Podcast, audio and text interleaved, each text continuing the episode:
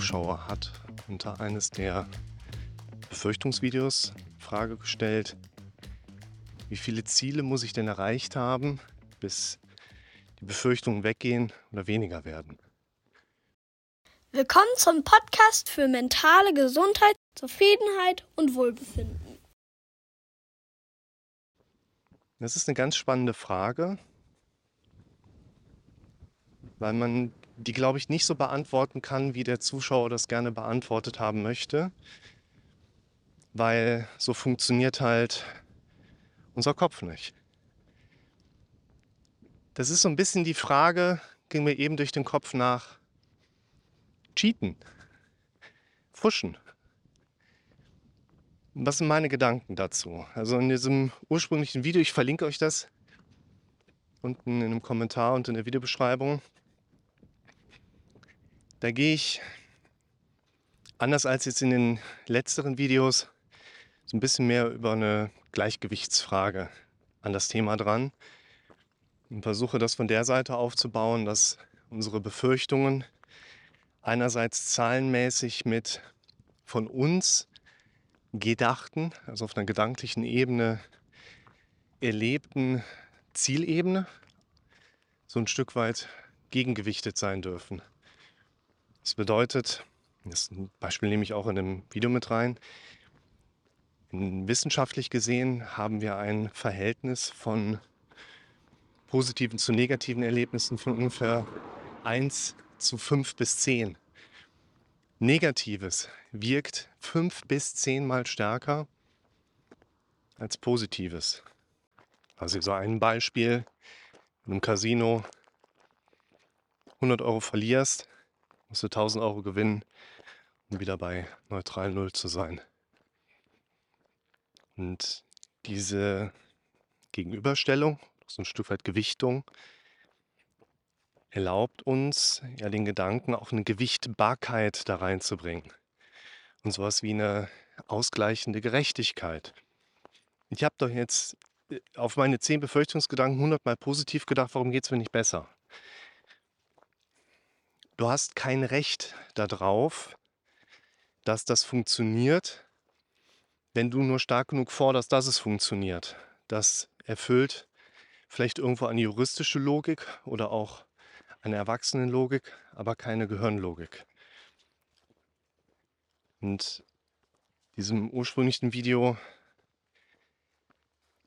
würde ich vermehrt mit Gegenüberstellungen arbeiten. Ich habe eine Befürchtung, dass dies oder jenes passiert. Also gehe ich hin und wandle das um in, in der Regel das gewünschte Ziel, was ich für mich gerne umgesetzt erleben würde und versuche diesen Gedanken dann groß zu machen. Das wäre so dieser Mechanismus und dann packe ich mir das vielleicht auch in eine gewisse Fertigformulierung rein, die ich dann mit mir herumtragen kann. Also dass ich mir einen Wecker stelle und der erinnert mich fünfmal am Tag an irgendeine Sache Ach, noch dieses Viech im Auge. Und dann habe ich da so eine andere Art von Gewichtbarkeit da rein. Eine Herleitung aus diesem Video besteht auch darin, dass Befürchtungen vor allen Dingen da Einzug halten können, wo jemand quasi keine Ziele hat in einem bestimmten Bereich, weil da, wo ich keine Inhalte reingesetzt habe, kann mein Kopf ja besonders einfach hingehen und mir Inhalte in diese Freifläche rein befürchten. Also die, da wo ich selber keine Standpunkte habe, was passieren soll, macht mein Gehirn ja den Job, den mein Gehirn machen soll, nämlich mir vor Augen zu führen, was schiefgehen kann. Das ist ja das, was wir eine Befürchtung auch nennen. Und ich würde grundsätzlich an dieser Idee am Ball bleiben, weil es ja auch so ein Stück weit um Reflexionsarbeit geht, weil es darum geht zu verstehen, was sind die Themen, mit denen sich mein Kopf Tag ein, Tag aus so beschäftigt. Jetzt hinzugehen und zu sagen, wie viele Ziele muss ich denn erfüllt haben, damit ich meine Ängste loswerde. So funktioniert, denke ich, unser Kopf halt nicht. Weil es gibt da Regeln, die hat die Natur aufgestellt und die stellt unser Kopf auf Und die habe ich nicht gemacht. Also ihr könnt ja auch nicht verlangen, dass ihr euch ein Video von mir anschaut und dann muss es euch besser gehen. Wenn ihr euch ein Video von mir anschaut und danach geht es euch nicht besser, dann liegt das wahrscheinlich daran, dass ihr euch vielleicht ein Video angeschaut habt, aber nicht gemacht habt, was ich in dem Video gesagt habe. Oder ihr habt es nicht richtig gemacht oder nicht oft genug gemacht oder es funktioniert bei euch halt nicht. Es sind ja immer nur Impulse, die wir da setzen. Und wenn wir jetzt an das Thema Ziele drangehen, dann müsst ihr ja auch bedenken, ihr könnt euch Ziele setzen. Ich gehe jede Woche zehnmal spazieren. Ich trinke jeden Tag eine Tasse Tee. Ich esse jeden Tag einen Apfel, eine Banane, eine Clementine. Und dann habt ihr nachher vielleicht eine lange Liste mit Zielen, die ihr erreicht habt. Aber letztlich sind wir ja nicht das, was wir im Leben erreicht haben, nicht erreicht haben, sind oder nicht sind. Wir sind doch das, was sich letztlich zunächst auf unserer inneren Verarbeitungsebene darstellt und auf das wir dann im nächsten Schritt agieren und emotional reagieren. Das heißt, du kannst da am Tag 100 Ziele umsetzen und erreichen. Das bedeutet doch nicht, dass du deshalb weniger Befürchtung haben musst. Ich würde hier mal auch für die Grundlagen nochmal das Hormesis-Prinzip mit einbeziehen wollen. Alles, was wir miteinander hier besprechen, hat ja viel mit der die Hirnforschung zu tun und Ergebnissen erstmal unter dem Begriff der Neuroplastizität kennzeichnet, was im Prinzip bedeutet, unser Gehirn wächst immer weiter, ist ja aber im Raum durch die Schädeldecke, Kalotte begrenzt, kann sich daher dann ab einem gewissen Zeitpunkt nur noch ungefähr 18 bis 21 umformen und nicht weiter wachsen. Heißt, wenn du jetzt anfängst Taxi zu fahren, passt sich dein Gehirn mit einer Ausprägung deines Prinzip Orientierungssinns daran an. Zentrum für Orientierungssinn verändert sich, wächst. Und das würde ich ja auch mal mit einwerfen wollen. Es geht nicht darum, dass du es schaffst, Ziele aus deinen Befürchtungen abzuleiten, die vielleicht sogar noch was mit deinen Befürchtungen zu tun haben, um dann Ziele zu erreichen.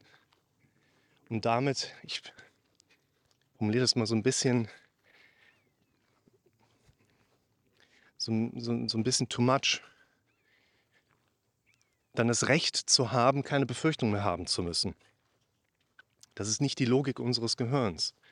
Das ist zwar unser Gerechtigkeitsverständnis, aber das ist nicht die Art und Weise, wie unser Gehirn funktioniert.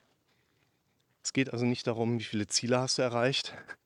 Es geht um die Frage, wie oft hast du es geschafft, in deinem Leben die Dinge zu beeinflussen, die auf deiner inneren Verarbeitungsebene für dich sicht- und hörbar sind. Wie oft hast du es geschafft, darauf einzugehen, was dein Kopf dir Negatives angeboten hat. Das kann mit deinen Zielen zusammenhängen. Das kann mit Zielen zusammenhängen, die du darauf aufbauend für dich kreierst. Muss aber nicht. Es können ja auch ganz andere Dinge sein. Du musst eine Befürchtung nicht unbedingt durch ein Ziel quittieren oder irgendwas bewusst damit machen, damit dein Gehirn auch Abstand davon nimmt. Das hängt natürlich immer viel auch mit dem Einzelfall dann nachher zusammen, was genau das bedeutet. Aber hier würde ich tatsächlich erstmal sagen, es geht nicht darum, dass du eine gewisse Menge an Zielen erreicht hast, sodass du dann ein Recht darauf hast, dass es dir glücklich geht oder dass du glücklich bist. Was bedeutet das jetzt für dich konkret, wenn du Befürchtungen erlebst, mit denen du anfängst zu arbeiten? Dann kann es sein, dass es auch um die Dinge geht, die dein Kopf dir letztlich anbietet. Schaut euch mal das Video dazu an. Gehirnlogik und Erwachsenenlogik, dass ihr euch darum kümmert. Es kann aber auch darum gehen, dass euer Gehirn einfach nur seinen normalen Job macht, nämlich negativ und dramatisch denkt das eigentlich gar nicht so viel damit zu tun hat,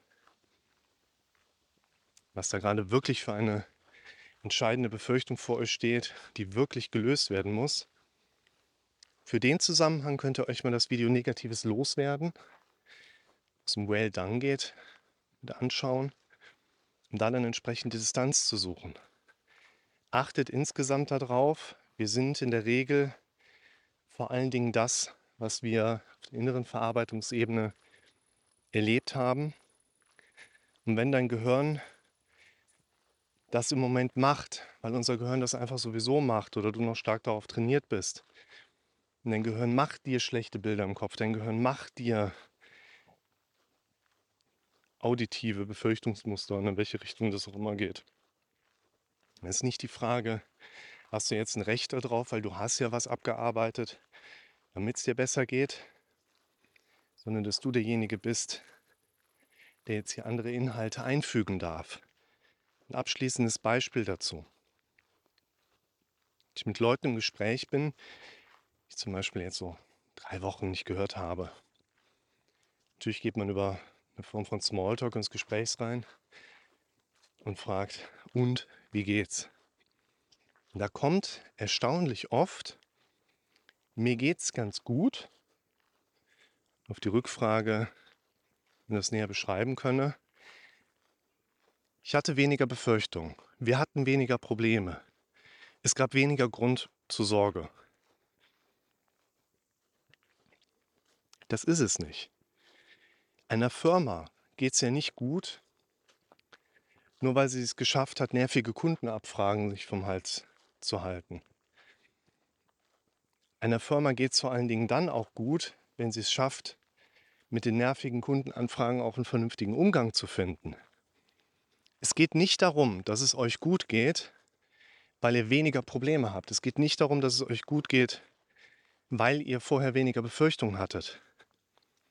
Guckt mal das Video Mentale Gesundheit.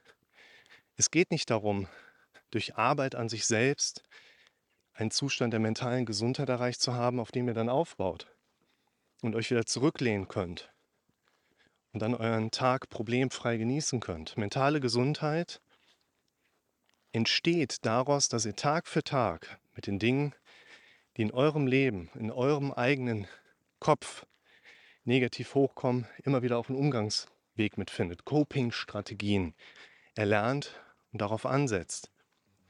Coping-Mechanismen und Coping-Strategien sind ja letztlich das Instrument, was ihr hier in den Videos von mir näher gebracht bekommt, was wir in Therapie miteinander austauschen würden. Geht nicht darum, dass es euch besser geht, weil ihr weniger Grund zur Sorge hattet. Es geht darum, dass es euch zunehmend besser gehen wird, wenn ihr euch darin übt, mit passenden Coping-Techniken, Mechanismen, euren Alltagsherausforderungen immer wieder entgegentreten zu können.